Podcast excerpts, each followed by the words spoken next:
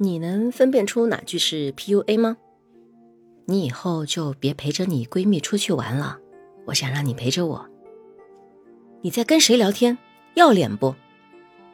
如果你分辨不出来的话，你很有可能就会遭遇 PUA 而不自知。嗨，小耳朵们，早上好，我是主播若琪，一个在修行路上走了近十年的心理咨询师。这是我的播客专辑，每天早上八点都会与你在这里相约，一起倾听宇宙的声音，探讨修行路上的小小感悟与心得。如果您觉得不错，欢迎订阅、收藏或者转发给你身边的朋友。生活中的 PUA 啊，无处不在，它会摧毁掉你的自信心和价值感。如果你身边出现了下面几种现象，证明你被 PUA 了。第一种，连续打压。试想一下。你身边是否会有一个人一直在你耳边说你这也不对，那也不对，通过不断的否定，让你感受到自己是一无是处。长此以往，你就会丧失自我判断能力，产生严重的自我怀疑。此刻，你脑海中浮现的第一个人，你要注意他了。第二种，贬低性的关心，你都这么胖了，也就只有我不嫌弃你了。你要是离开我了，你能活吗？就你这样的人，还会有谁愿意倾听你了？也就只有我了。我说你都是为了你好，也就因为只有我爱你，才会挑你的毛病。上述这些都是通过贬低你来抬高自己，让你意识到自己的缺点，从精神上更好的控制你。久而久之，你的社交圈缩小，自主力变差，判断力下降，自信心被严重摧毁。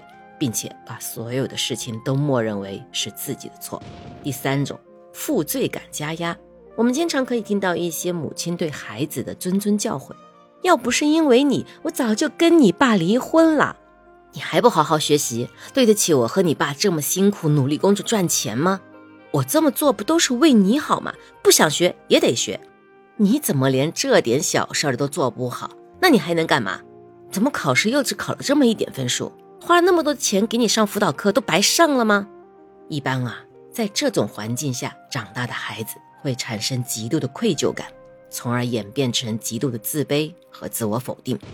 第四种，双重困境，你能不能不要老是工作，就不能多陪陪我吗？啊，你工作这么不努力，以后我们要怎么办？像这类的双重困境是很难有人可以解决的。在两难的情况下，一般人啊。久而久之的就会选择逃避，从而产生厌世和自卑的心理。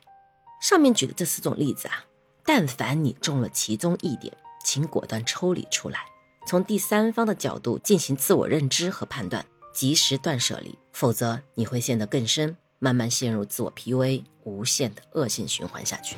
那么，自我 PUA 的人又会是什么样的呢？自我 PUA 的人啊，他极容易自我否定。并且在心底里很容易降低自己的价值感，他会让自己一直在一个低维的世界里面不停的打转，很难解脱出来。今天想要跟大家分享的呢，就是如果说你正好遇到了这种自我 PUA 的状态，我们如何走出来呢？有三个小小的方法。第一，你首先不要着急去否定自己，其实你比你想象中的还要好。为什么？首先，你能看到自己的缺点和不足，这是一种智慧的表现。一个醒悟的人，他才能时时发现自己的不足，也能够时时去修正自己，让自己更加的圆满。第二，我们要去学会区分事情和情绪的区别。通常来说，这种自我否定，它的源头是在于别人否定了他，所以你要先学会区分，当别人否定了你的意见的时候。他否定的是这件事，还是否定了你这个人？自我 PUA 的人很容易就会觉得，哎，别人是否定了我，是我不行，他在针对我。所以你在急速的进入一个降低自我价值的同时，还在内在长出了一种愤怒。那这个时候，到底是别人否定了你，还是你自己在心底里面否定了你自己呢？第三，其实啊。自我 PUA，它真正的心魔在于你敢不敢，你能不能接受自己有不足。其实，一个自信的人，他很懂得人是没有完美的人，人无完人。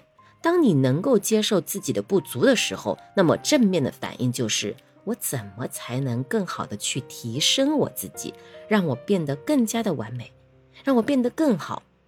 那当一个人不能够接受自己有不足的时候，从本质上来讲，是他不能接纳或者他根本不喜欢真正的自己。那这个时候，真正伤害自己的，一次一次否定自己的，只有那个不接纳自己的内在。所以。往后余生，让我们用一份弹性的自信去接纳自己，活出自己。愿我们都能被自己温柔以待。我是若琪，每天早上八点在这里与你相会。我们下一期再见吧。